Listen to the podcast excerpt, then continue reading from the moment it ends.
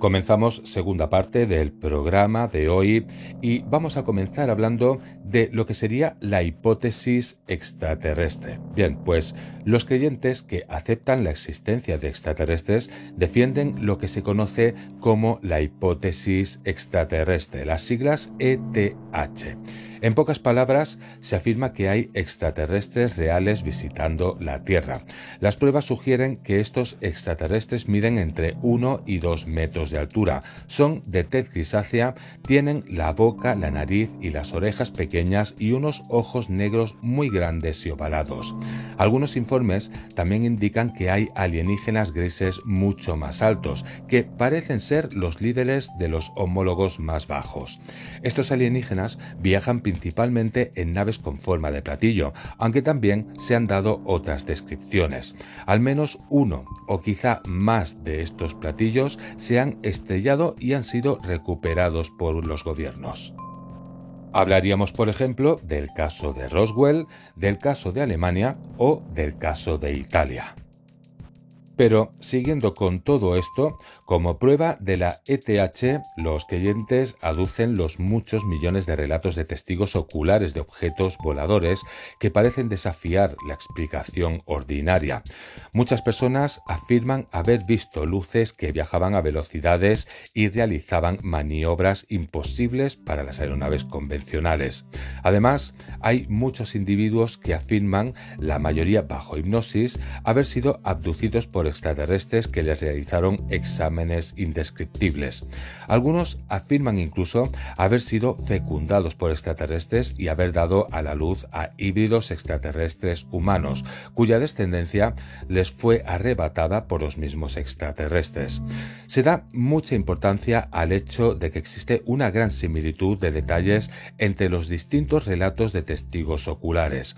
Algunos de los defensores más racionales de la ETH admiten que no todos esos relatos son creíbles, pero incluso si la mayoría se descartan, quedan unos pocos creíbles que exigen la ETH como explicación. Otra fuente importante de pruebas son las fotografías y los vídeos. Todo el mundo ha visto ya imágenes borrosas de objetos con forma de platillo o vídeos de luces brillantes moviéndose por el cielo.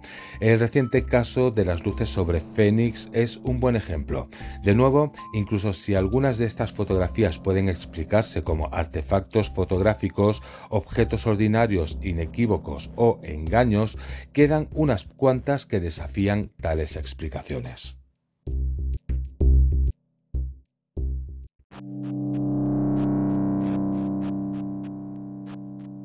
Otra parte de la que podemos hablar es una adicción reciente al fenómeno de las abducciones, que es el fenómeno de los implantes alienígenas. Muchos abducidos afirman que sus captores alienígenas les implantaron pequeños objetos. Estos objetos han sido retirados posteriormente y en algunos casos se afirma que los objetos están hechos de materiales misteriosos. Aún y así, los defensores de la ETH deben defender el hecho de que, a pesar del gran número de supuestos avistamientos y contactos alienígenas, no existe una sola prueba que establezca la forma innegable de la ETH.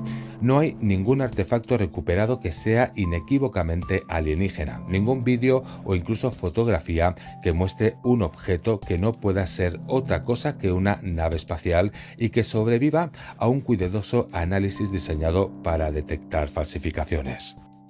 Sin embargo, sus defensores tienen varias respuestas a este problema. La primera son los propios alienígenas. Está claro que los extraterrestres no quieren que sepamos de su existencia, o de lo contrario, se habrían dado a conocer abiertamente. Los alienígenas, por lo tanto, intentan cubrir sus huellas. Así, los implantes se camuflan como trozos de cristal o metal. Los abducidos son tratados de tal forma que se oscurece su memoria, y las naves nunca permanecen el tiempo suficiente para permitir una fotografía o un vídeo nítidos. Pues aparte de todo esto, se mantiene que los extraterrestres también cuentan con la ayuda de los gobiernos del mundo, que no quieren que se conozca la existencia de los extraterrestres. Los gobiernos del mundo, especialmente el de Estados Unidos, envían agentes especiales para recoger u ocultar cualquier rastro de extraterrestres cada vez que los encuentran. Por lo tanto, hay una gran cantidad de pruebas irrefutables, pero todas están en manos de agentes del gobierno cuyo trabajo es ocultarlas al público.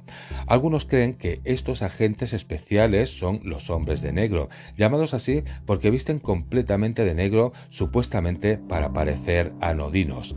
También hay informes de helicópteros o coches negros que se asocian con avistamientos de ovnis, aparentemente los vehículos de los hombres de entre los propios extraterrestres y los poderosos gobiernos del mundo con sus agencias secretas, no es de extrañar que los investigadores dirigentes no puedan obtener las pruebas que necesitarían para afianzar el apoyo de las ETH. Sin embargo, los creyentes siguen proponiendo la ETH como la mejor explicación del fenómeno ovni. Tal vez no se pueda demostrar la ETH, argumentan, pero se puede deducir de todas las pruebas colectivas.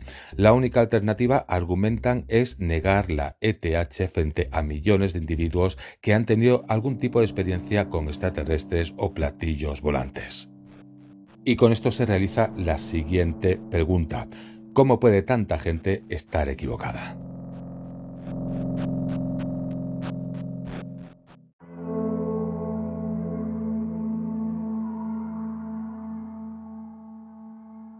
Hasta aquí sería, bajo el punto de opinión escéptico, la hipótesis extraterrestre. Pero ahora vámonos a la siguiente, a la hipótesis psicocultural.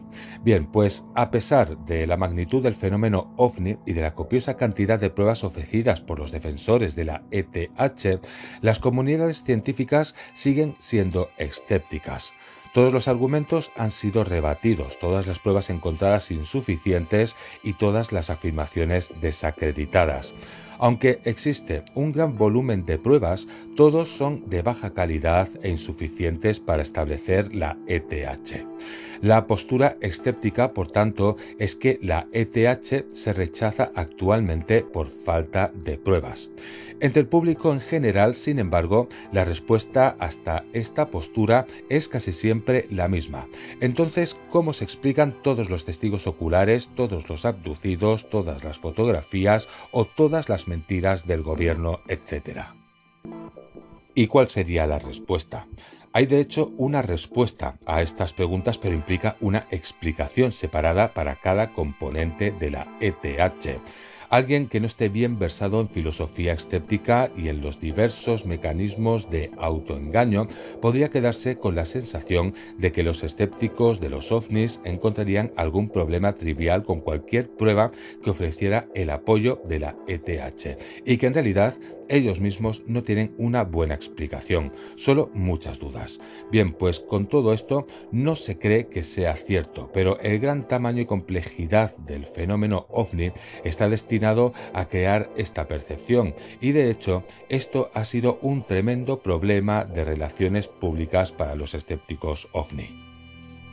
¿Y cuál sería la solución a todo esto? Bien, pues la solución es encontrar una manera de formular la posición escéptica en términos de una explicación positiva, una hipótesis alternativa a la ETH en vez de un mero rechazo a esta pues se ha denominado a esta hipótesis alternativa la hipótesis psicocultural, el PCH serían las siglas. Bien, pues la PCH intenta comprender y explicar el fenómeno ovni como un fenómeno cultural enraizado en la psicología humana, una mitología posttecnológica moderna.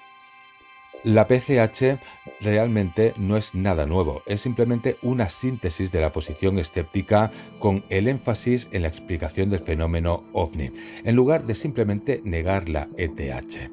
El punto fuerte de la PCH es que contempla todo el fenómeno ovni tal y como ha evolucionado históricamente, no solamente en su forma actual. Se adopta una visión histórica de este tipo para ser bastante instructivo, porque observar cómo ha cambiado el fenómeno ovni proporciona pistas sobre por qué ha cambiado y el hecho y por qué comenzó en primer lugar. Según el PCH, la creencia de los ovnis como fenómeno real surgió de una fascinación persistente por el concepto de los vuelos espaciales y los extraterrestres. De hecho, es de esperar que una mitología de este tipo surgiera en los albores de los vuelos espaciales tripulados, en medio de un trasfondo cultural inundado de historias de ciencia ficción sobre extraterrestres y naves espaciales voladoras. Pero antes de seguir con todo esto, pues vámonos ya a la siguiente parte del programa de hoy.